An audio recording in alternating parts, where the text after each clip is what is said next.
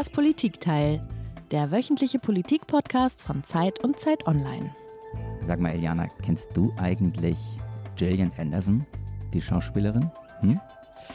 Tja, also ehrlich gesagt, mit Schauspielern tue ich mich total schwer. Also es erinnere mich dunkel, hilf mir mal. Okay, okay, okay, kleine Hilfestellung. Also, Netflix, The Crown. Sie hat Maggie Thatcher gespielt. Ich finde sensationell, so mit äh, Damenhandtasche, Betonfrisur. Ganz, ganz, ganz groß. Nein, okay, da erinnere ich mich doch. Ich bin ja nicht so eine Serienguckerin, muss ich bekennen. Neben Homeland war The Crown tatsächlich die einzige, die ich geguckt habe und auch nur ein paar Episoden. Dann weiß ich, von wem du sprichst, aber wie Gillian Anderson jetzt genau aussieht, weiß ich da trotzdem nicht, weil die sah da ja genauso aus wie Maggie Thatcher, genau, oder? Genau, also sie hat im normalen Leben, glaube ich, keine äh, Betonfrisur und sie trägt auch keine Handtasche. Ich will mit dir aber eigentlich auch gar nicht über Netflix sprechen, sondern über eine andere Serie, in der Gillian Anderson mitgespielt hat. Tiefe 90er Jahre, Akte X. Hast du das damals gesehen?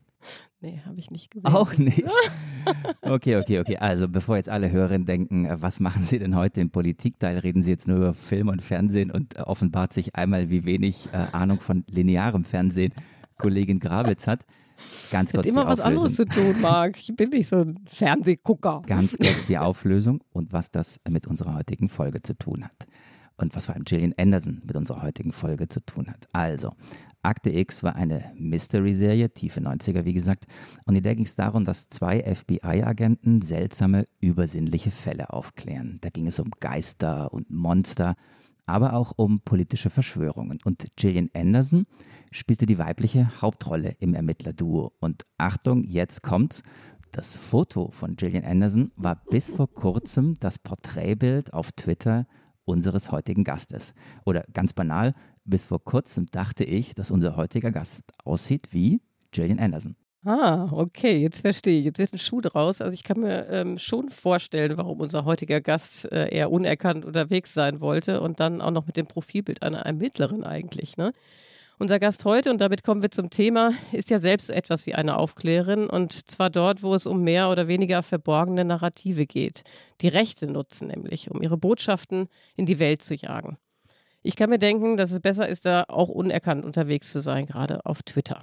Und das führt dann auch direkt zum Thema, über das wir heute sprechen wollen. Und das möchte ich mal so zusammenfassen. Drehen wir eigentlich alle durch? Ich weiß nicht, ob die Hörerinnen und Hörer jetzt wissen, wovon ich rede.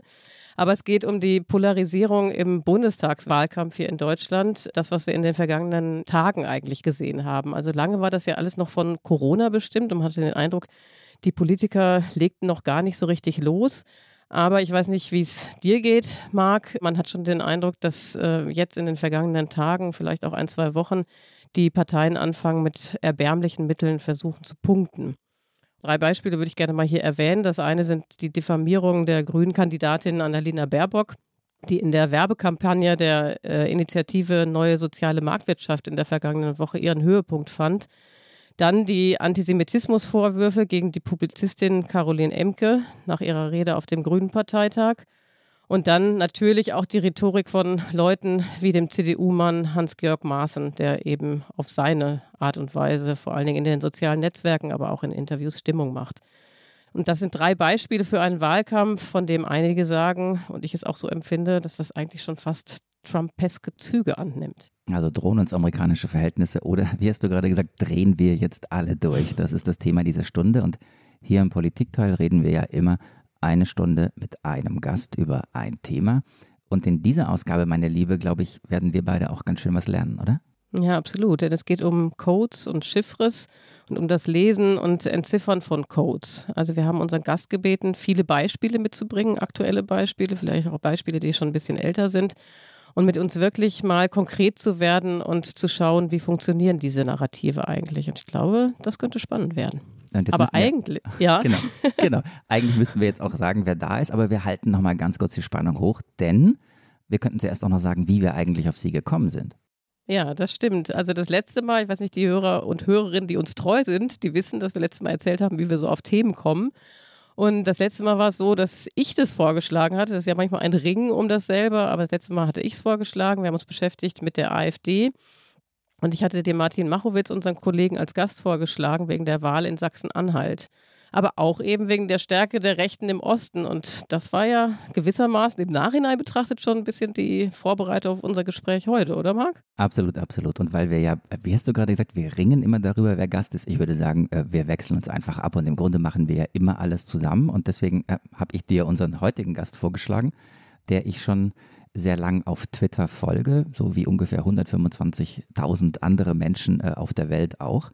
Und was mich immer begeistert hat, sind, sind ihre Threads, mit denen sie den politischen Alltag und die Handlungen der wichtigsten Politiker dekonstruiert und dechiffriert. Genau, und deswegen habe ich deinen ähm, Vorschlag angenommen und habe sie dann gestern angerufen oder vorgestern zu uns eingeladen.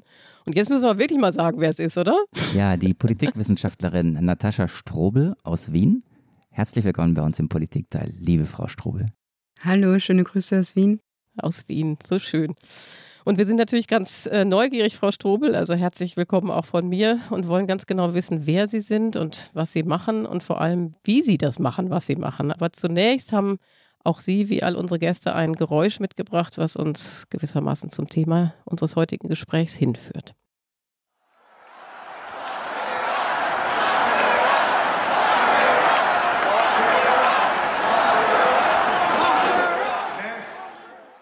Erklären Sie mal, Frau Strobel.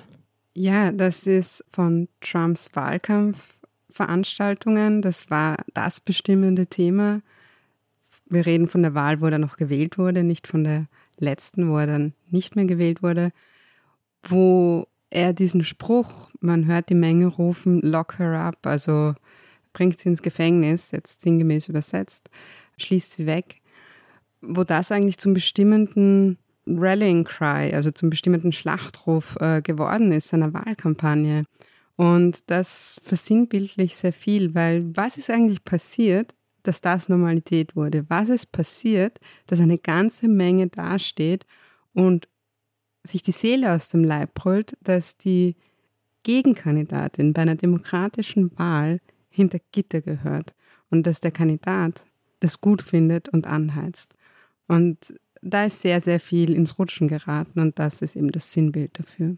Und was ich interessant finde, ist, dass Sie diesen O-Ton gewählt haben, äh, weil es ja heute um den deutschen Bundestagswahlkampf geht. Insofern hört es sich so an oder ich erahne, dass Sie auch so ein paar Parallelen sehen zwischen äh, dem, den amerikanischen und inzwischen auch den deutschen Verhältnissen. Aber bevor wir das weiter vertiefen, würden wir noch ein paar Fragen gerne an Sie persönlich stellen. Sie sind ja, das hat Marc eben gesagt, Politikwissenschaftlerin und Sie sind Expertin für Rechtsextremismus und die neue Rechte. Und in diesen Tagen, das muss man auch sagen, sind Sie kurz vor Fertigstellung Ihres neuen Buches, das eigentlich auch vom Titel her genau zu unserem Thema passt. Das heißt nämlich der radikalisierte Konservatismus.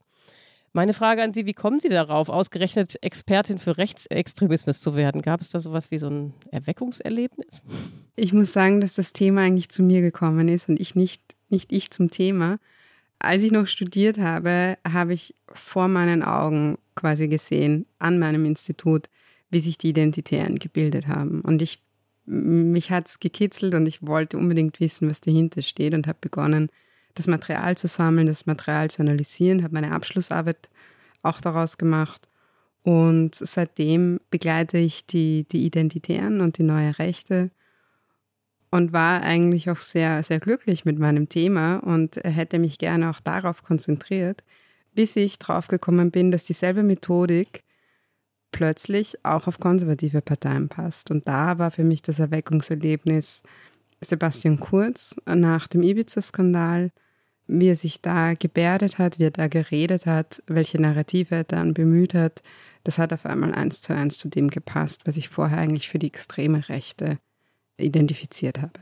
Jetzt wollen wir ja in der kommenden Stunde über dieses Dechiffrieren und Dekodieren äh, sprechen. Ich hatte vorhin auch gesagt, ich folge ganz begeistert Ihren Threads auf Twitter, wo Sie das immer dechiffrieren. Und wir müssen aber einmal, wenn wir so tief eintauchen in so ein Thema, auch über die eigene Glaubwürdigkeit sprechen und einmal fragen, woher Sie eigentlich wissen, was Sie wissen. Also Iliana und ich äh, glauben Ihnen, ähm, wir sehen Ihre Expertise, zumindest sind wir ganz begeistert davon, aber auch für uns müssen wir einmal nochmal hinterfragen, wie haben Sie sich das drauf geschafft? Woher kommt das? Also zum einen natürlich durch mein Studium. Ich habe Politikwissenschaften studiert. Ich habe äh, meine Abschlussarbeit genau über Strategie und Ideologie einer Vorgängerorganisation der Identitären äh, geschrieben, aber dort auch schon die neue Rechte als Ganzes beschrieben äh, bei Eva Kreisky, für alle, die es genau wissen wollen. Und von da habe ich mich dann weitergearbeitet. Also ich beziehe mich sehr stark auf äh, Ruth Wodak, die natürlich, also wenn es um politische Kommunikation der extremen Rechten geht, die Ikone ist äh, wissenschaftlich. Und es sind sehr, sehr viele ähm, wissenschaftliche Arbeiten auch in den letzten zehn Jahren entstanden und ein sehr, sehr schönes Umfeld mittlerweile entstanden. Und da bin ich sehr froh, da eingebettet zu sein. Und mittlerweile sieht man auch immer mehr die Parallelen aus dem angloamerikanischen Raum mit äh, der deutschsprachigen Forschung und auch mit der historischen Forschung. Und da ist ein sehr, sehr fruchtbares äh, Umfeld entstanden. Ich war in den letzten also ich habe in den letzten vier Jahren auch zwei Kinder bekommen, also da war ein bisschen Pause, aber ich war auf diversen ähm, Konferenzen, ich habe Artikel geschrieben, Buchbeiträge geschrieben, also das kann man alles gerne äh, nachlesen, entweder auf meiner Homepage oder man kann es auch googeln. Genau. Und eigentlich ist das ja Heavy Shit, mit dem Sie sich da äh, befassen, rechte Narrative, viel entschuldigen Sie den Begriff, braune Soße, ähm, die da ausgeschüttet wird und vielleicht auch über Sie ausgeschüttet wird. Sind Sie selber Zielscheibe und äh, wie hält man das aus? Lapidar gesagt muss man sagen, das, das kommt mit dem Beruf. Also es ist irgendwie ein Berufsrisiko mittlerweile. Aber eigentlich möchte ich es nicht als so selbstverständlich wissen. Aber es ist sehr viel. Es ist vor allem konstant. Es ist ein konstantes Grundrauschen, was immer wieder dann sehr hoch schlägt. Und das ist äh, nicht einfach, das ist nicht schön. Ich weiß auch, dass ich bei weitem nicht die Einzige bin. Und das ist aber leider etwas, mit dem man einfach leben muss mittlerweile. Wir wollen in dieser Stunde über die, die Codes, die Chiffren und ganz, ganz viele Beispiele reden. Iliana hat da vier oder fünf, glaube ich, vorbereitet und wird uns da dann nachher durchführen äh, und uns alle drei. Und das Ziel ist, dass wir da wahnsinnig viel lernen. Aber weil Iliana in der Anmoderation diese ganz große Frage gestellt hat, drehen wir gerade alle durch oder drohen uns amerikanische Verhältnisse? Lassen wir uns einmal ganz kurz bei dieser großen Frage äh, bleiben. Schwappt da was rüber? Ist es so, dass der Wahlkampf bei uns, jetzt spreche ich von, von Deutschland, wir sind ja gerade am Anfang des Wahlkampfs, stimmt es, dass der Wahlkampf bei uns schon sowas wie Trumpeske Züge annimmt? Äh, sehen Sie so eine Polarisierung, amerikanische Verhältnisse? Drehen wir gerade alle durch? Es zeigt sich auf jeden Fall, dass das ein Wahlkampf ist, der anders als andere Wahlkämpfe ist.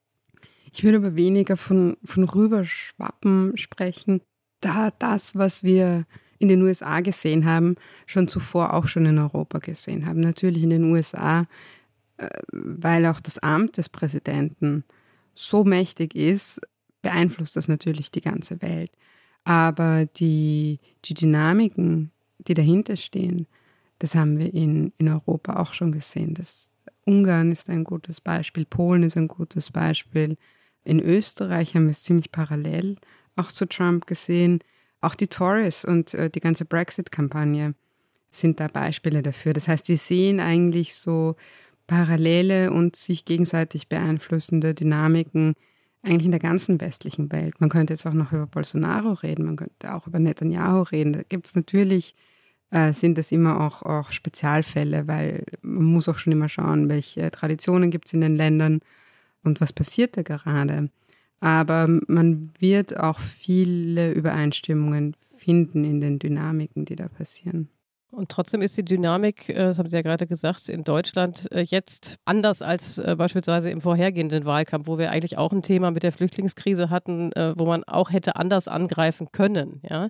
Und da stelle ich mir dann schon die Frage, warum gerade jetzt? Ähm, also wenn man, das haben Sie eben gesagt, der amerikanische Wahlkampf ist anders, da ist auch sehr viel mehr Geld im Spiel, da gehen diese Vorwahlkämpfe schon mehr als ein Jahr vorher los. Das haben wir äh, beobachten können, jetzt gerade beim letzten Wahlkampf wieder, ähm, als Trump versucht hat, nochmal den Wahlsieg zu erringen. Aber trotzdem nochmal mit Blick auf Deutschland, wie erklären Sie sich es, dass das gerade jetzt so eine neue Dynamik in Deutschland gewinnt? Also die logischste und offensichtlichste Erklärung ist sicherlich, weil natürlich Angela Merkel nicht mehr antritt, die so die Hausherrin äh, des Kanzleramts war und wo man es zwar schon versuchen kann, gegen sie anzutreten, aber man denkt sich eigentlich schon, dass sie das am Ende gewinnt. So war es dann zumindest äh, auch die letzten Male. Und jetzt scheint es plötzlich alles offen zu sein. Und die CDU will sich das natürlich nicht nehmen lassen, selbstverständlich nicht. Und andere sind aber vielleicht auch dran oder zumindest in den Umfragen dran. Und dann wird es natürlich schon einmal per se ein, ein aggressiverer Wahlkampf. Äh, was wir aber auch sehen, ist eben, dass, dass eine, es klingt jetzt sehr pathetisch, aber dass trotzdem auch eine Ära zu Ende geht und dass diese Art von Konservatismus, die Angela Merkel, und sie kommt aus einer konservativen Partei, das vergisst man ja auch manchmal, dass das nicht unbedingt die Art von Konservatismus ist, die eine Zukunft hat, sondern dass wir eher sehen, dass konservative Parteien sich für einen rechteren Weg entscheiden, für einen aggressiveren Weg entscheiden, für einen polarisierenden Weg entscheiden und immer mehr narrative Strategien übernehmen, die wir zuvor äh, nur aus der extremen Rechten gekannt haben. Das äh, möchte ich jetzt noch gar nicht dem Herrn Laschet unterstellen, aber man sieht in anderen Ämtern, in Begleiterscheinungen, dass das durchaus zutage tritt. Und verbunden ist das dann oft auch mit einem publizistischen Umfeld, dass es noch viel offener und viel aggressiver vor sich herträgt. Genau über diese Strategien werden wir gleich sprechen en Detail, weil wir wirklich echt lernen wollen, worauf man achten muss und was eigentlich eine Strategie ist. Ich glaube, das Problem ist ja ganz häufig, und das ist vielleicht auch ein Teil der Wirksamkeit des Ganzen, dass man nicht erkennt, was dahinter steckt und wie strategisch vieles angelegt ist. Aber lassen wir uns an dieser Stelle noch einmal kurz versuchen, das Bild zu weiten und auch hier glaubwürdig und objektiv zu bleiben. Wir reden jetzt auch zu Recht ganz, ganz viel über den Konservatismus und die ganzen Beispiele von Politikern, die Sie genannt haben, waren alles konservative, schrägstrich eher äh, rechtere Politiker. Aber kann es sein, dass auch Linke nicht vor diesem Phänomen gefeit sind? Oder anders gefragt, ist es wirklich nur ein Problem des Konservatismus oder auch ein Problem der politischen Landschaft insgesamt links wie rechts? Wenn wir jetzt ganz von vorne beginnen, dann sehen wir, dass die staatstragenden Parteien, die Parteien, die sich so den, den Nachkriegskonsens ausgemacht haben, das ist in Europa, in, dort wo Koalitionen gebildet werden müssen, ist es meistens die Sozialdemokratie äh, und die konservative Partei, dass sie beide eigentlich in einer Krise sind, dass andere Parteien aufgekommen sind, Wählerinnenpotenziale abgeschöpft haben und dass jetzt schon seit geraumer Zeit es irgendwie knirscht und knackt und man sieht, sie kommen nicht weiter. Und da gibt es jetzt unterschiedliche Strategien. Und die Sozialdemokratie, man sieht ja auch, dass die in vielen äh, Ländern noch gar keinen Weg nach draußen gefunden hat und eigentlich immer weiter in eine Krise schlittert, weil man, weil sie auch einfach nicht mehr mitkommen mit der Zeit, weil sie keine Antworten haben auf die Zeit, wie es denn weitergehen soll. Man sieht Sozialdemokratien, die es mit ein bisschen linkeren Ansätzen versucht haben, die dann auch Erfolg haben. In Portugal zum Beispiel. Man könnte auch Großbritannien, wobei das nochmal ein eigenes Thema ist, wo es so einen kurzen, ja, ein, eine kurze Euphorie gab.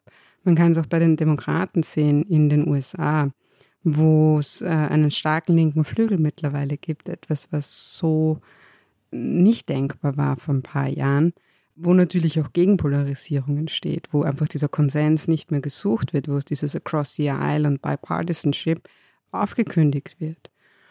Und das Gegenstück dazu sind eben konservative Parteien, die genau diese Krise ja auch gespürt haben. Was ist irgendwie spießiger und, und grauer und langweiliger als diese, äh, dieser Versuch, diesen Konsens aufrechtzuerhalten?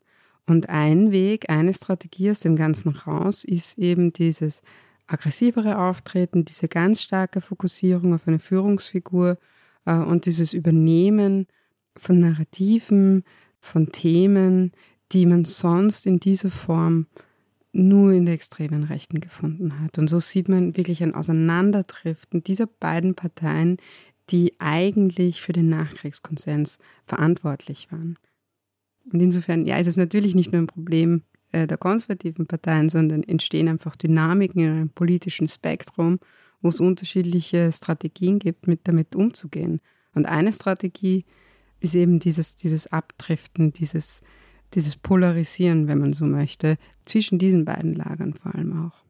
Sie haben ja eben schon die Rolle der Medien angesprochen, Frau Strobel. Ähm, wir können ja jetzt in den letzten Tagen und Wochen verfolgen, wie eben ein Block rechter Medien oder konservativerer Medien wie NZZ oder die Springer Medien ähm, mehr oder minder eine Kampagne fahren gegen Annalena Baerbock. Ne? Also wenn man das so teilen möchte. Also auf jeden Fall ist sehr viel von der äh, Klimadiktatur die Rede und das äh, Charakteristikum der Verbotspartei wird ins Schaufenster gestellt und so weiter.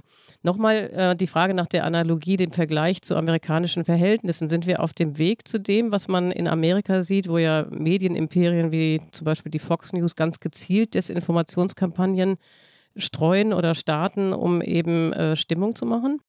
Also das hat schon sehr an Fox News ähm, erinnert. Natürlich ist die amerikanische Medienlandschaft auch nochmal ein bisschen anders, ähm, weil da in allen, auf allen Kanälen immer diese Pundits auftreten, die mit sehr starken Meinungen äh, Quote machen. Das darf man auch nicht vergessen, dass da ja nicht Fox News ist und alle anderen äh, haben nicht diese, diese Quotenbringer mit den starken Meinungen.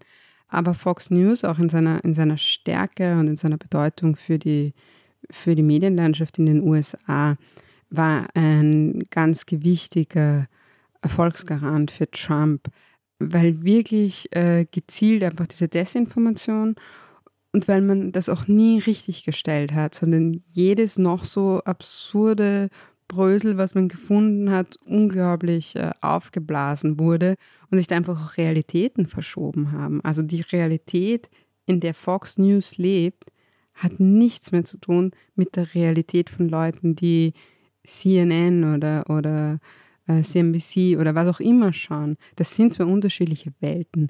Und dieses, auch dieses Auseinanderdriften, das sind wirklich so Bewegungen, wo man überhaupt nicht mehr übereinkommt, was ist Wirklichkeit und was ist nicht Wirklichkeit. Das kann man schon noch sehen. Nicht in dieser Form. Ich würde es nicht so, also man muss auch aufpassen, aber auch diese, diese Eskalation und, und diese, diese Freude, sich in, in dieser ganz hochgeschraubten Emotion zu ergehen, äh, das ist schon, das ist schon interessant und das ist schon etwas Neues in, in dieser Qualität. Eine Nachfrage dazu vielleicht noch, Frau Strobel. Also man hat ja in, in einer Sache hat sich der US-Wahlkampf natürlich extrem von dem hier in Deutschland unterschieden, nämlich dass Donald äh, Trump, wie er auch zu seiner gesamten Amtszeit, eigentlich Politik via Twitter gemacht hat. Ja. Wie beurteilen Sie denn in dieser Hinsicht die Lage in Deutschland? Wird die Presse hier noch mehr ihrer Funktion als vierter Macht im Staate gerecht? Im Moment bestimmt, aber machen Sie sich da Sorgen, wenn man äh, in die Zukunft schaut? Donald Trump hat alle Regeln gebrochen, wie ein Politiker eigentlich auftreten müsste. Und deswegen hat er den kürzesten Weg genommen und ist eigentlich selbst zum Publikationsorgan geworden auf Twitter. Und zwar ohne Filter, ohne Checks, mit lauter Lügen. Das ist trotz allem einfach einzigartig. Also, dass man sich das traut, dass man das macht, dass man sich für jeden Tweet denkt, das kannst du nicht machen. Du bist Präsident der Vereinigten Staaten. Das geht wirklich nicht.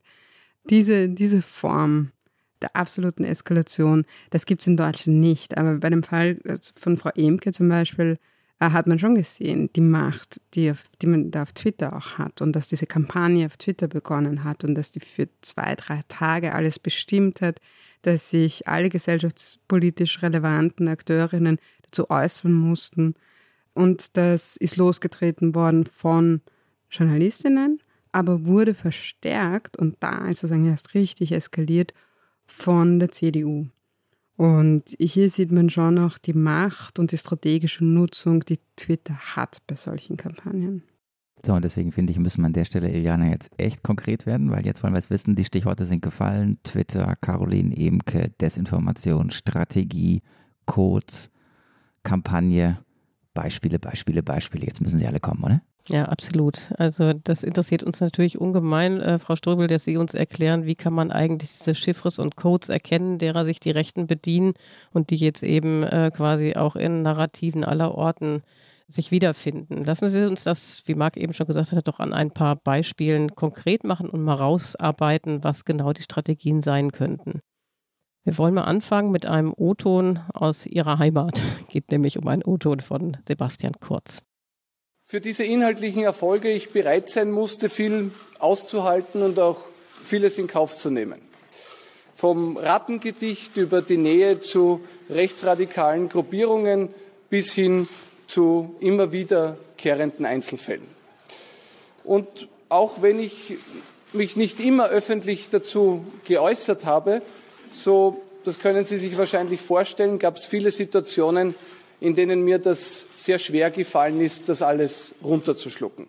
So, das war der Bundeskanzler Sebastian Kurz kurz nach der Ibiza-Affäre im Mai 2019, als er das Ende der Koalition erklärte. Ähm, er redet davon, ich musste so viel erdulden und erleiden. Frau Strobel, das hört sich ja im ersten Moment vor allem nach Selbstmitleid an. Erklären Sie mal, was sind denn genau die Chiffres, derer er sich hier bedient? Also man muss sich vorstellen, es war Sebastian Kurz, der die FPÖ in die Regierung geholt hat. Das war ein, ein Tabubruch es hätte andere Koalitionsmöglichkeiten gegeben, aber Sebastian Kurz hat die FPÖ in die Regierung geholt.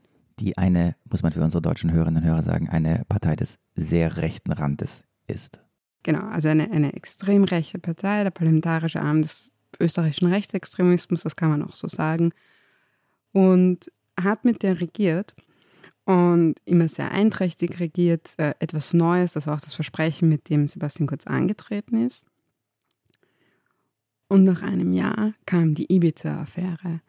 Und dieses, diese Rede ist ein Tag, nachdem diese Ibiza-Affäre publik geworden ist.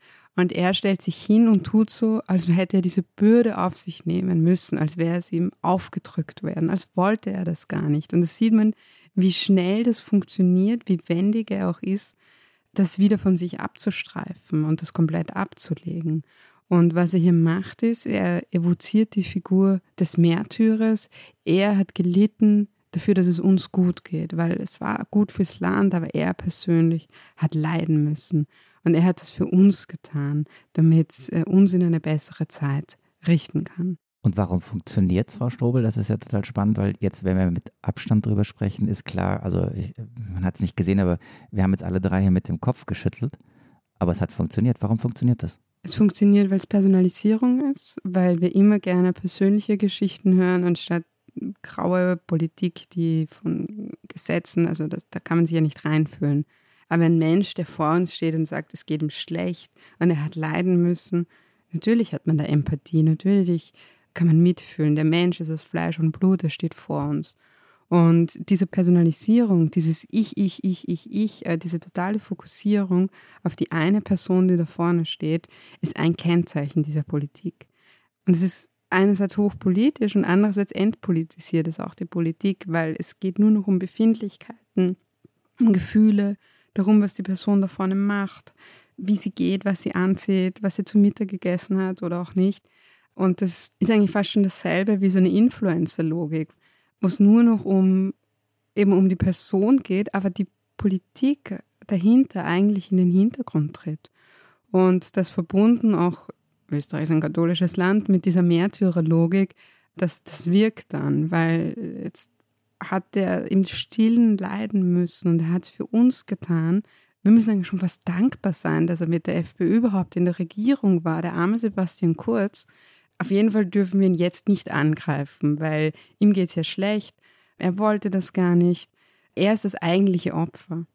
Und das verkehrt dann auch die Verhältnisse, weil das Opfer, also das Land, die Leute, die mit dieser Affäre jetzt zurechtkommen müssen, die da vielleicht auch mit Steuergeld geschädigt worden sind, die müssen jetzt aber eigentlich Mitleid haben mit dem, der die Leute in die Regierung geholt hat. Und das sind natürlich so, so Umkehrungen, und so Kniffe, die ganz stark auch auf Emotionen abspielen, äh, die ganz stark auch in Richtung Manipulation von Emotionen gehen und vor allem mit Überwältigung. Denn er projiziert das Leid auf uns und, und wir müssen dann mit seinem Leid zurechtkommen. Also wir nehmen mit, äh, Frau Strobel, Personalisierung, Märtyrerlogik und ähm, Influencertum sind wichtige Ingredienzen dieser Narrative. Ähm, lassen Sie uns noch einmal reisen von Ihrem Heimatland nach Amerika. We're going to build the wall. We have no choice. We have no choice. Build that wall. Build that wall. Build that wall. Build that wall. Build that wall. Build that wall. Who's going to pay for the wall? 100%. By the way, 100%. Also ich weiß nicht, wie es euch ging, aber ich kriege da wirklich Gänsehaut und man merkt eigentlich, wie schön das ist, dass äh, das eigentlich vorbei ist seit Januar 2021. Also unglaublich. Das war aus dem Wahlkampf 2017. Äh, Frau Strobel, erklären Sie auch da vielleicht nochmal, welcher Chiffres, welcher Codes bedient sich hier Donald Trump? Erstens einmal, es ist, eine, es ist ein ganz einfacher Spruch, ähnlich wie Lock her up, build that wall. Drei Worte, Die kann man sich merken, die kann man schreien. Es ist wie in einem Fußballstadion oder wie in einem Footballstadion, vielleicht in den USA, wo, wo die Politik wirklich zu so einem Slogan, zu so einem Fantum verkommt und es gar nicht mehr um kritische Auseinandersetzungen und nicht einmal jetzt um, um das Betreiben von Politik geht, sondern um Fansein. Ja? Man ist im Stadion, man jubelt seinem Sportstar zu und ruft halt seine Sprüche. Und das ist das Interessante, diese, diese Phantom-Qualität bei Donald Trump. Und Build That Wall ist natürlich, es, es geht in ein Sicherheitsframe rein, das machen ganz viele. Und es ist natürlich eine sehr einfache Lösung, eine scheinbar einfache Lösung, die auch so absolut ist. Also wenn man da einfach eine Wand, äh, eine, eine, eine Wall eben baut, eine Mauer baut äh, an der Grenze von Mexiko, dann sind alle Probleme gelöst. Und man muss sich da nicht kompliziert jetzt mit irgendwelchen internationalen Aushandlungen, Verträge, das interessiert niemanden, sondern einfach diese sichtbare Mauer hinbauen. Und was auch sehr interessant ist, er feuert diese Sprüche an und er feuert es aber als Aufforderung an. Ja? Build that wall. Aber wen fordert er denn eigentlich auf? Fordert er sich selbst auf, diese Mauer zu bauen, wenn er dann Präsident ist? Und mit diesem Aufforderungscharakter macht er sich aber zum Teil seiner eigenen Fans und nicht zu dem, an dem das eigentlich gerichtet ist, sondern die fiktive Akteur, an den das gerichtet ist, den gibt es ja dann gar nicht. Das heißt, man kann es immer und immer wieder herausziehen und kann immer wieder so tun, als gäbe es äh, diesen Akteur, der das verhindert oder der das machen könnte, aber nicht macht, der dann dafür verantwortlich ist. Aber er ist es in dem Moment nicht, sondern er appelliert an jemanden, den es eigentlich nicht gibt und ist damit Teil der Masse, die das ruft. Und das ist natürlich ganz wichtig, weil dann sieht man sich selbst in Donald Trump, weil der will ja dasselbe, aber ist eigentlich nicht politisch dafür verantwortlich. Also da haben Sie jetzt ja die, dieses Perfide eigentlich wirklich perfekt dechiffriert, muss man sagen. Ne? Also das war mir selber vorher gar nicht so bewusst, dieses sich selbst zum eigenen Fan machen, verbunden mit den äh, Slogans eigentlich, eingängigen Slogans, die zum Skandieren einladen und dann eben das Verkaufen von einfachen Lösungen und das alles in vier Worten. Und das ist ja auch ein super Unterschied, Juliana, zu, zu, zu dem ersten Beispiel zu Kurz. Oder jetzt haben wir hier sozusagen Inklusion und bei, bei Kurz war es ähm, ich, ich, ich und ich arme, ich habe es ja nur für euch getan. Das war ja ich und er, ne? Genau, also das ist, sie können aber auch switchen zwischen den beiden Rollen. Man wird bei Trump auch den Märtyrer finden. Immer dann, wenn man in der Offensive ist, ist man Teil einer, einer Masse, einer anonymen Masse, einer Mehrheit, einer schweigenden Mehrheit, die das auch eigentlich so will. Und immer dann, wenn man in der Defensive ist, wenn man angegriffen wird, Gibt es einen Deep State oder gibt es irgendwelche ominösen Netzwerke, die genau mich, den einen, der da vorne steht, herausgreifen wollen?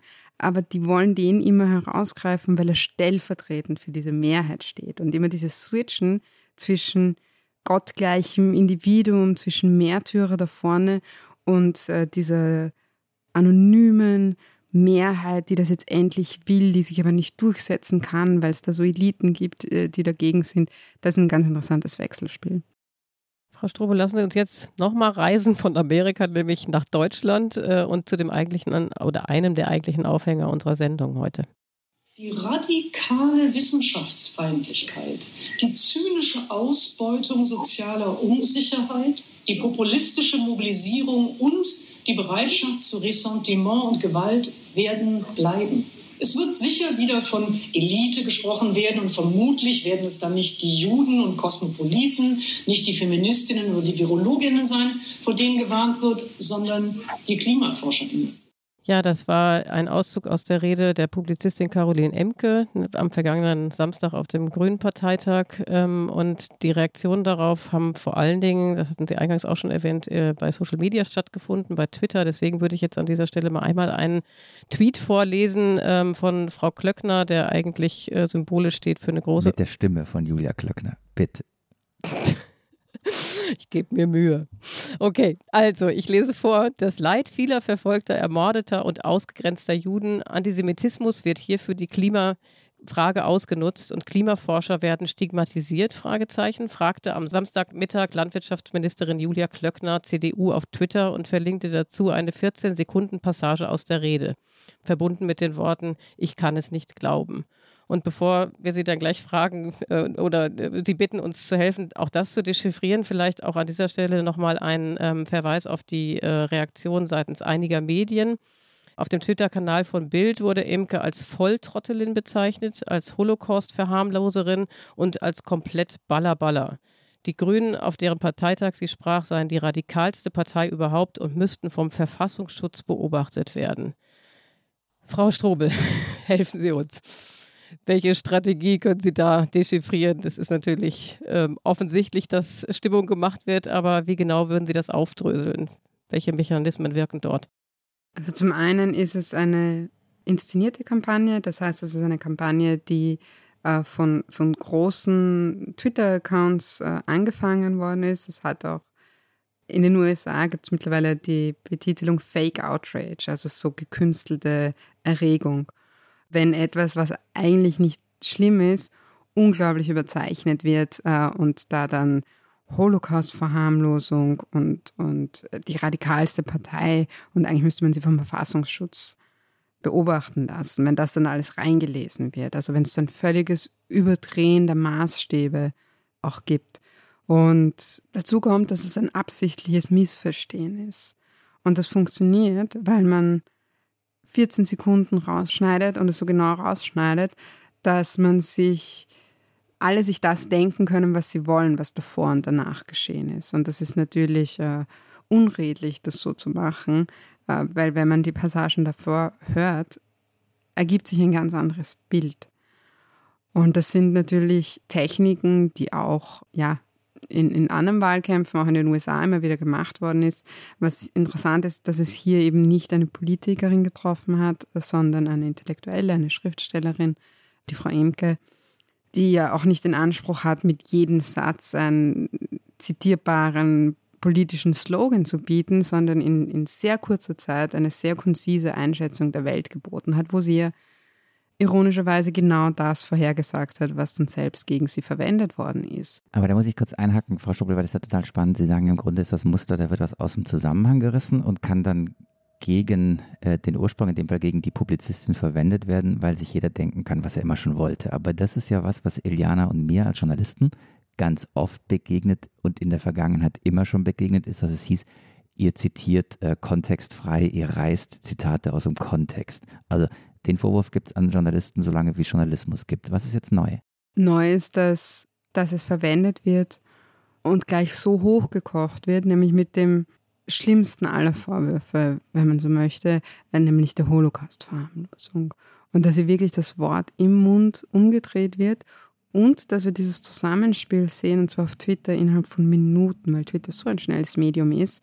Es hat begonnen mit einem äh, Kommentar in der Welt und wurde dann übernommen von Politikern, Politikerinnen der CDU und auch der FDP und hat sich schon dreimal überschlagen, bevor man auf der anderen Seite überhaupt dazu gekommen ist, Luft zu holen. Also diese Überwältigungen auch und dieses Entsetzen, was hervorgerufen wird, äh, diese Sprachlosigkeit, die hervorgerufen wird, wo es ganz, ganz schwierig ist, wenn man das einmal äh, in diesem Frame drinnen ist, Holocaust-Verharmlosung, ähm, dann ist es da natürlich schwierig, wieder rauszukommen. Und dass das vor allem auch eingesetzt wird gegen eine Publizistin, ähm, gegen eine Intellektuelle, dass man nicht, nicht einmal äh, in einem Wahlkampf jemanden, der eigentlich so außerhalb dessen steht, auch wenn es auf einem Parteitag war, hier richtig zu zitieren, hier versuchen zu verstehen, was sie meint. Diese schnell drehende äh, Dynamik oder mhm. diese Spirale, von der Sie sprechen, die, äh, die, hat mich tatsächlich selber auch beeindruckt. Ne? Also es war ja ein Samstag, das Wetter war, wenn ich mich richtig erinnere, war glaube ich gut oder was, ich weiß es nicht ganz genau. Aber es ging wahnsinnig schnell, ja. Also wie sich das verbreitet hat. Haben wir es da mit einer Verschwörung zu tun? Nein, also man muss auch aufpassen, es ist keine Verschwörung, es sind einfach Dynamiken, die in den sozialen Medien entstehen. Und das geht um Multiplikatorinnen, also große Accounts, wenn die das weiter verbreiten, dann übernimmt das ein Eigenleben. Die haben sich sicher nicht jetzt abgesprochen, also das würde ich auch nie behaupten wollen. Aber man hat seine Bubbles und wenn da ein Account, dem man vertraut, den man auch für wichtig erachtet, etwas weiter verbreitet, dann hat er eine unglaubliche Macht, weil der die Deutungshoheit bekommt über den Vorfall. Neben Julia Klöckner, deren Stimme Iliana übrigens doch nicht imitiert hat, war ja ein zweiter CDU-Politiker äh, auf Twitter unterwegs, bisschen auch, weil es seine Rolle ist. Das war der CDU-Generalsekretär Paul Ziemiak. Warum ist es seine Rolle? Generalsekretäre hat man früher so als die Kettenhunde im Wahlkampf bezeichnet, die, die vielleicht immer ein bisschen überspitzen, um hinterher zurückzurudern. Ziemiak hat ungefähr das gleiche getwittert wie Julia Klöckner. Und dann ist gestern was ganz Interessantes passiert, gestern am Tag vor unserer Aufzeichnung. Er hat sich entschuldigt und er twitterte, ich habe mir den Tweet gerade nochmal rausgesucht, Heute habe ich ein längeres und gutes Telefonat mit Caroline Emke geführt. Miteinander reden ist besser als übereinander. Bin immer besonders sensibel, wenn ich Vergleiche mit Juden höre. Aber im Kontext der ganzen Rede wird deutlich, dass sie Hass und Lügen gegen Juden nicht vergleicht oder verharmlost. Sie engagiert sich äh, gegen Antisemitismus. Deshalb habe ich den ursprünglichen Tweet gelöscht.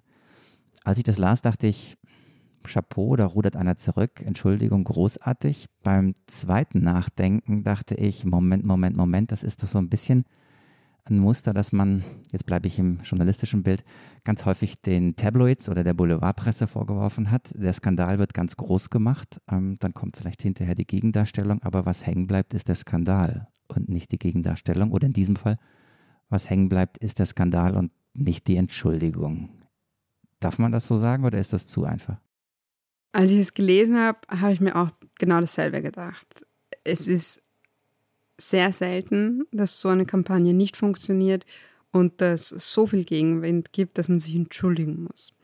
Und dann habe ich mir gedacht, hat er sich überhaupt entschuldigt? Steht irgendwo der Satz, ich bitte um Verzeihung, ich bitte um Entschuldigung, ich habe falsch gelegen. Das steht nicht drinnen. Das kann man rein lesen, wenn man das möchte. Äh, es steht aber nicht drinnen. Und interessant ist auch, dass er schreibt, äh, es ist besser, miteinander zu reden, als übereinander zu reden. Äh, Frau Emke hat nicht über ihn geredet. Also sie, er hat über sie geredet, aber sie hat nicht über ihn geredet. Also äh, ist hier auch ein bisschen so ein, so ein Verantwortungsabgabe, ähm, die der Realität nicht entspricht. Natürlich ist trotzdem das Eingeständnis da, dass es nicht so richtig gelaufen ist. Und jetzt ist die Frage, ob man sich mit dem schon zufrieden gibt könnte man so mal als Erfolg verbuchen, ähm, dass es nicht funktioniert hat, aber es ist auch ein bisschen wenig für das, was es war und für die Vorwürfe, die da erhoben worden sind.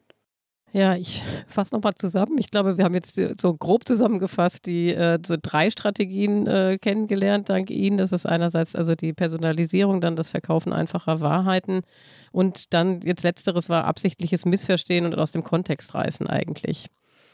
Lassen Sie uns noch ähm, den auch in der Anmoderation angesprochenen Hans-Georg Maaßen anschauen oder ihm zuhören. Es gibt äh, grüne Politiker, die schon seit Jahren gegen Deutschland agitieren. Ähm, für mich ist das ein Rassismus gegen die eigene Nation, den die Grünen hier betreiben. Wir haben es hier zu tun mit einer ökosozialistischen Partei, die gegen die eigene Nation und gegen die Interessen der Bevölkerung hier in Deutschland ist. Und ich muss sagen, diejenigen, die am 26. September äh, für Grüne wählen, oder ich sage mal für den ökosozialistischen Block von Grün bis Tiefrot, äh, die wählen ihren Schlechter selber. Frau Strobel? Was unsere Hörerinnen und Hörer nicht sehen, ist, dass Frau Strobel, ich glaube, gefühlt 37 Mal mit dem Kopf geschüttelt hat. Und was Sie auch nicht sehen, ist, welches T-Shirt sie trägt. Da steht nämlich groß Bernie drauf aus dem US-Wahlkampf, also ein Bernie Sanders T-Shirt. So in, in der Kombination ist mir, glaube ich, schon klar, was Sie jetzt gerade sagen werden, oder? Da ist sehr. Jetzt schlagen Sie noch die Hände vor den Kopf. Was? ich weiß gar nicht, wo ich beginnen soll. Ähm, vielleicht beginnen wir von hinten. Er ist natürlich ein gebildeter Mann und weiß natürlich auch, was er redet. Aber die, die Gleichsetzung die hier passiert, ganz subtil am Schluss, indem er das äh, Brecht-Zitat also anspricht, nur die dümmsten Kälber wählen ihre Schlechter selber, was natürlich auf den Nationalsozialismus gemünzt war. Und er verwendet das hier für die Grünen. Äh, das ist ja völlig quasi außerhalb von allem, was zulässig ist, äh, die Grünen mit dem Nationalsozialismus indirekt zu vergleichen. Und evoziert das ja auch immer, dieses, also ökosozial, es muss immer auch dieses, dieses sozialistisch, es gibt hier eine, eine, linke Verschwörung, eine sozialistische Verschwörung, das hat auch in seinen Tweets die Globalisten und die Sozialisten, immer diese, dieser Antisozialismus, Antikommunismus, ähm, der da drinnen ist. Und diese Idee, dass es eine, eine, einen Block gibt, einen Zusammenhalt, eine Verschwörung, eine Front gibt von grün bis quasi linksextreme Gruppen äh, außerhalb des Parlaments. Ähm, da, da ist man schon sehr, also sehr tief drinnen in Verschwörungsideen, auch in Ideen, dass es hier einen, einen Kampf gibt, dass, es, dass man hier einer, mit dem Rücken zur Wand steht, dass man hier schon fast aus Notwehr handeln muss, weil der Feind, und es sind Feindzeichnungen, die hier passieren, äh, so übermächtig ist. Und ähm, das erinnert mich schon sehr stark an dem, wie auch in der extremen Rechten über Parlamentarismus, über Parteien geredet wird. Äh, und das ist ein, ein sehr, es ist ein Angstframe, also die sind zu viele, wir sind zu wenige, wir haben jetzt eine Chance, um uns zu wehren. Man muss auch überlegen, was das in den Leuten auslöst wenn es jetzt wirklich um alles geht und wenn wir eigentlich sehr wenige sind und die uns was Schlechtes wollen, weil die sind die ganze Zeit gegen uns, die, haben, die sind sogar rassistisch gegen uns, gegen die eigene Nation, dann muss ich mich ja wehren. Dann ist das ja eigentlich Notwehr, was hier passiert. Aber in einer Notwehr ist ja viel mehr erlaubt als in einer anderen Situation. Und diese Erosion des demokratischen Gedankens hin zu einem Kampf, hin zu fast schon Bürgerkriegsideen, hin zu einem, ich muss mich wehren gegen die, weil es hier um meine Existenz geht, weil es hier um, um alles geht, was mir lieb und teuer ist, das ist gefährlich, weil das ist auch wieder Überwältigung, das wiegelt Leute auf und das erodiert alle demokratischen ähm, Ideen, wie ein Wahlkampf ablaufen soll. Abgesehen davon, dass natürlich die Definition von Rassismus völlig jenseitig ist, denn äh, so, so funktioniert es nicht mit dem äh, Rassismus, dass man einfach sagen kann, weil die gegen mich sind, ist es Rassismus. Dahinter steckt also jetzt die Verschwörung, also der Versuch, eine Verschwörungstheorie oder eine Verschwörung zu inszenieren und eben dieses, äh, dieser Versuch, Angst zu säen. Das haben Sie, finde ich, sehr eingängig erklärt. Ich muss noch äh, Sie fragen nach einem Tweet von Hans-Georg Maaßen, bei dem ich selber dachte, als ich ihn las, dann habe ich jetzt den Verstand verloren. Und zwar geht es um die Initialen von Annalena Baerbock, ACAB. Und er sagt, die Abkürzung würde äh, übereinstimmen mit All Cops are Bastards, einer ursprünglich wohl aus den 20er Jahren aus England stammenden, heute universellen Antipolizeiparole. Ja. Maaßen beherrscht also das rechtspopulistische Spiel perfekt, denn er schiebt dann hinterher Zufall oder Chiffre, also stellt halt eine Frage. Und trotzdem stelle ich mir die Frage, kann man denn, selbst wenn man größter Fan ist von Maaßen, kann man sowas noch ernst nehmen? Warum sind denn die Initialen von Baerbock ACAB? Das sind, glaube ich, ihre Namen, ne? Ihre zweite und dritter Name, ne? Ja, Annalena, Charlotte, äh, ich weiß gar nicht, wie es genau ist. Ja, da merken wir schon, ja. dass da eigentlich nichts dahinter steckt. Ne? Wir kommen nicht mehr drauf. Also. also einerseits ist es natürlich ein Spiel mit der Aufmerksamkeit und das hat Trump tatsächlich gesagt, so abstrus und so jenseitig kann es gar nicht sein, als dass man nicht die Aufmerksamkeit bekommt und vor allem ist es immer riding the news cycle. Also dann am nächsten Tag ist man auf jeden Fall in den Medien. E, komm, egal mit was. Ja. Hauptsache man bestimmt den News Cycle. Also immer kurzfristig gedacht, immer zu schauen, dass man eine Meldung bekommt, immer zu schauen, dass über einen selbst geredet wird, egal wie jenseitig. Und umso mehr sich die anderen aufregen, umso besser. Denn das ist die Bestätigung für die eigenen Fans, äh, dass man richtig ist, egal was man sagt. Völlig egal, was man sagt. Denn das, was dann als Mainstream-Medien oder als Establishment identifiziert ist, die haben sowieso nie recht. Selbst wenn die sagen, heute hat es 25 Grad draußen, dann glauben die das einem trotzdem nicht. Äh, denn wenn der Herr Maaßen sagt, nein, es hat 12 Grad, äh, dann glauben die trotzdem, dass es äh, 12 Grad sind und dass das eine große Lüge ist, ähm, die, die da passiert. Und das ist natürlich ein bisschen übertrieben gesagt, aber das heißt, er hat einerseits dieses äh, Riding the News Cycle, also darüber, äh, dass über ihn geredet wird, dass er bestimmt wird, dass er die Retweets bekommt, dass er die Aufmerksamkeit bekommt. Und andererseits äh, gibt es immer die Möglichkeit, haha, es war ja nur ein Witz, ich wollte nur was ausprobieren, es ist ein Experiment und ihr seid mir alle drauf äh, hineingefallen.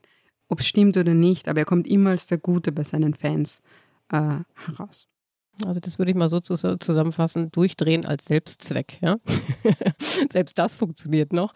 Als letztes Beispiel vielleicht, äh, Frau Strobel, nochmal der Blick auf Annalena Baerbock. Ja? Also sie, äh, wenn man sie so verfolgt hat und eben auch die Kritik und teilweise die Hetze gegen sie, habe ich mir häufig die Frage gestellt, wäre das eigentlich einem Habeck genauso passiert? Ja? Also einerseits gab es ja jetzt die große Debatte über ihre Fehler im Lebenslauf. Ja, es gab Anpassungen und Korrekturen und das war sicherlich misslich, aber womöglich die Art und Weise, wie es ausgeschlachtet, äh, ausgeschlachtet wurde, dann doch übertrieben.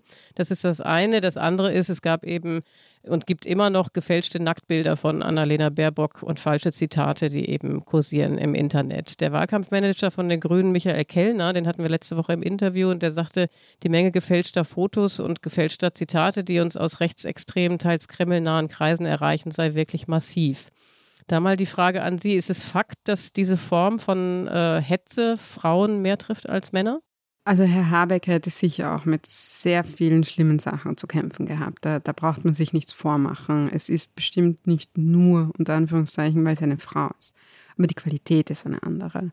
Denn Frauen, egal was sie machen in der Öffentlichkeit, es ist völlig egal, haben sofort mit sexualisierter Hetze zu tun, haben sofort mit Angriffen auf ihre Sexualität, auf ihr Aussehen zu tun, haben sofort mit Drohungen zu tun, die ins tiefpersönliche, in den Intimbereich gehen, äh, mit Vergewaltigungen, mit sexueller Belästigung, mit Revenge Porn, mit ähm, gefaktem Revenge Porn, mit Nacktbildern, also gefakten Nacktbildern, mit ganz schlimmen, detaillierten Beschreibungen darüber, was man mit ihr jetzt machen sollte und was nicht, mit Bildern, die zugesandt werden, also von Dickpics über, man kann sich vorstellen oder auch nicht, das ist, das ist diese andere Qualität.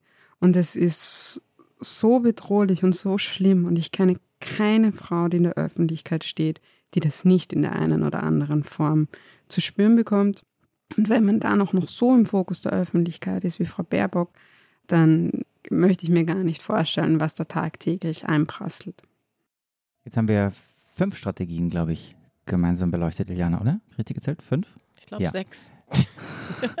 aber egal. Egal, aber ich wollte versuchen, zu unserer Rubrik Flop 5 überzuleiten. Ah, die, Entschuldigung, das habe ich zerstört. Die nicht Flop 6 heißt. Also, naja, gut, hat nicht funktioniert. Egal, an dieser Stelle. Die Rubrik, mit der wir Klischees brechen wollen. Und jetzt haben wir schon ganz viel dechiffriert. Mal gucken, ob wir noch einen draufsetzen oder ob, das ist bei dem Flop 5 ja auch immer möglich, ähm, sich ein paar Dinge noch wiederholen, über die wir schon gesprochen haben. Hier also unsere Rubrik.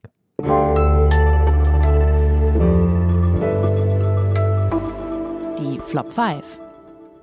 So, liebe Frau Strobel, also es geht um fünf Dinge, die Sie einfach nicht mehr hören können. Fünf Dinge, die Ihnen so richtig auf den Keks gehen. Fünf Begriffe, fünf Phrasen, fünf Sachen, die Sie wahnsinnig nerven. Flop 1. Was ist Ihr erster Flop? Mein erster Flop ist zu glauben, dass man mit Leuten, die diese Art der Kommunikation betreiben, in einen Wettbewerb der Ideen treten kann und dass es um Sachpolitik geht. Es geht nicht um Sachpolitik. Das ist völlig egal. Äh, es geht auch nicht darum, sich zu messen und dann einen Konsens zu finden. Es gibt keinen Konsens mit Leuten, die so eine Art der Politik betreiben. Und das heißt? Wenn nicht Wettbewerb der Ideen, was, wie gehen wir damit um? Man muss dagegenhalten. Man muss ganz klar rote Linien ziehen und sagen, hier bis hierhin und keinen Schritt weiter. Und völlig egal, wer ihr seid, so könnt ihr nicht auftreten und das lassen wir nicht zu. Mhm. Und Ihr zweiter Flop, Frau Strobel? Daran anschließend die Fakten für sich sprechen lassen. Es gibt diesen Irrglauben, dass man, wenn man die Fakten nur aufzeigt und die Wahrheit nur aufzeigt und sie dann nobel stehen lässt, dass es dann verstanden wird. Aber man muss um die Wahrheit auch kämpfen. Man muss die Wahrheit auch präsentieren. Man muss die Wahrheit auch erzählen. Sie spricht nicht für sich. Und äh, nur Faktenchecks ähm, bringen nichts gegen die Trumps und Kurzes dieser Welt. Ihr dritter Flop, Frau Strobel. Ein dritter Flop, und ich merke gerade, dass ich das selbst gemacht habe, weil es so einladend ist, immer im Entsetzen stehen zu bleiben und zu sagen, ja, aber das, das kann er jetzt nicht machen, das ist jetzt wirklich zu viel. Und dann bleibt man immer so, verharrt man im eigenen Entsetzen, in der eigenen Sprachlosigkeit. Und das ist aber genau das, was evoziert werden soll. Und man muss über die eigene Sprachlosigkeit, über das eigene Entsetzen hinwegkommen und nicht jedes Mal aufs Neue dort beginnen. Ihr vierter Flop, Frau Strobel. Zu glauben, dass man durch Zusammenarbeit einbinden kann, dass das dann ein bisschen weniger wird und dass das jetzt nur ein bisschen Wahlkampfgetöse ist. Das hat sich überall gezeigt, dass äh, Leute wie Trump, Leute wie Kurz in einem permanenten Wahlkampf leben. Der Wahlkampf hört nie auf. Und dementsprechend gibt es sowas wie Bipartisanship oder Konsensorientierung. Das gibt es dann nicht mehr. Und zu glauben, man muss jetzt in eine Koalition gehen oder man muss jetzt hier und da zusammenarbeiten, weil dann wird es besser, das hat sich gezeigt, dass das nicht funktioniert. Der fünfte und letzte Flop. Appelle an Anstand und Moral. Äh, zu glauben, man muss jetzt da an, an das Gute äh, in den Personen und an das moralisch Richtige in den Personen appellieren, denn das funktioniert nicht. Die wissen auch, was sie tun. Die sind nicht uninformiert oder die sind auch nicht, die sehen sich auch nicht als unmoralisch. Die wissen das schon und sie machen es trotzdem. Und sich auf diese luftigen Ebenen von, von Respekt und Anstand zu begeben, da kommt man sehr schnell in so eine, eine, so eine spießige, bewahrende Rolle, wo man so fast so dasteht wie mit seinen Perlen, die man dann in der Hand hält und sagt, oh, das ist aber jetzt äh, nicht die richtige Etikette. Und damit hat man dann auch schon verloren, weil damit gibt man den anderen automatisch die, die Punk-Rolle, die coole Rolle der Revoluzer und derer, die die Grenzen überschreiten und ein Bad Boy-Image haben. Und trotzdem, liebe Frau Strobel, appelliere ich jetzt nochmal. Ich appelliere nämlich, äh, dass Sie unbedingt nochmal ins Politikteil kommen müssen. Okay, wieder Versuch einer schrägen Überleitung, aber ich glaube, wir müssen am Ende dieses Wahlkampfs, wenn das alles vorbei ist, auch unseren Bundestagswahlkampf gemeinsam mit Ihnen nochmal dechiffrieren. Und ähm, das sagen wir nicht einfach so. Also Iliana und ich haben schon bei ein paar Gästen innerhalb des letzten Jahres gesagt, dass sie wiederkommen sollten, aber es sind einige wenige und ich finde sie unbedingt. Also diese letzte Stunde hier, die hat uns, glaube ich, so viele Einblicke beschert. Und, und ich finde, wir müssten, Iliana, oder? Dann, was in den nächsten Wochen da auf uns zukommt, dann hinterher auch nochmal analysieren. Ja, total. Super spannend. Und ich bin Ihnen sehr dankbar, dass Sie in Ihren Flop 5 jetzt tatsächlich eigentlich auch noch die Frage beantwortet haben und die Fragen beantwortet haben, die wir noch gehabt hätten. nämlich, was kann man eigentlich selber dagegen tun ne? und wie kann man damit umgehen? Das äh, fand ich sehr gut. Also auch dieser Hinweis von Ihnen, nicht in der eigenen Betroffenheit stehen zu bleiben und sich darin zu suhlen. Also ganz toll. Ich habe wahnsinnig viel gelernt.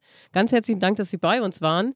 Und liebe Hörerinnen und Hörer, wenn Sie Kritik, Anmerkungen, Tipps, was auch immer, Verbesserungsvorschläge haben für uns, dann schreiben Sie uns bitte an daspolitikteil.zeit.de. Und wir können an dieser Stelle, wir haben es schon zwei, dreimal gemacht, aber diesmal umso dringlicher, ähm, hinweisen auf unser Podcast-Festival am Sonntag. Das wird stattfinden. Einen ganzen Tag lang können Sie, wenn Sie mögen, ähm, die Podcaster von Zeit und Zeit Online äh, live zusehen bei äh, der Erstellung der Podcasts. Und das findet statt an diesem Sonntag und Sie können sich anmelden bei uns. Und das Politikteil ist auch am Start am Sonntag beim Podcast-Festival. Und da werden wir dann auch nochmal die Tasse hier zeigen, die live in die Kamera gehalten wird. Frau Strobel, das ist das Geschenk, das jeder Gast, in dem Fall Sie, bei uns vom Politikteil bekommen. Meine ist benutzt, Sie kriegen eine unbenutzte, ist dann auf dem Weg nach Wien demnächst und beim zweiten Mal, wenn Sie wiederkommen, kriegen Sie noch eine Tasse. Ich spare auf ein ganzes Service. genau. Absolut, genau. Tun Jana und ich auch. Wir merken gerade, wir verschenken die ganze Tasse und haben selber nur eine. Irgendwas läuft hier schief. Dankeschön. Jetzt beginnt ja die Ferienzeit, Marc. Ne? Das heißt, in den kommenden Wochen werden wir Moderatoren und Moderatorinnen uns ordentlich durchmischen. Wir freuen uns auf die nächste Woche und wir danken an dieser Stelle auch dem Team, der Pia von Zeit Online, den Pool Artists und natürlich Carlotta Wald, die uns immer sehr toll unterstützt bei der Vorbereitung unserer Sendung. Absolut, vielen Dank, liebe Carlotta. Und jetzt baue ich auf Sie, liebe Frau Strubel, weil ich darf mich hier in diesem Podcast nicht auf Schwäbisch verabschieden. Das hat Iliana mir untersagt. Ich darf nicht Tschüssle sagen, obwohl ich so wahnsinnig gern Tschüssle sagen würde, weil ich das Wort Tschüssle so richtig toll finde. Bitte, bitte, bitte sagen Sie auf Wienerisch mit uns jetzt auf Wiederhören. Oder Tschüss. Oder Tschüssle. Servus aus Wien. Servus. Aber das finde ich super. Ne? Ach, Dankeschön. Das ist ja, ist ja Diskriminierung. Nein, so meine ich es auch nicht, Marc. Aber die Skiurlaube, die Skiurlaube. Servus. Servus. Servus. Servus.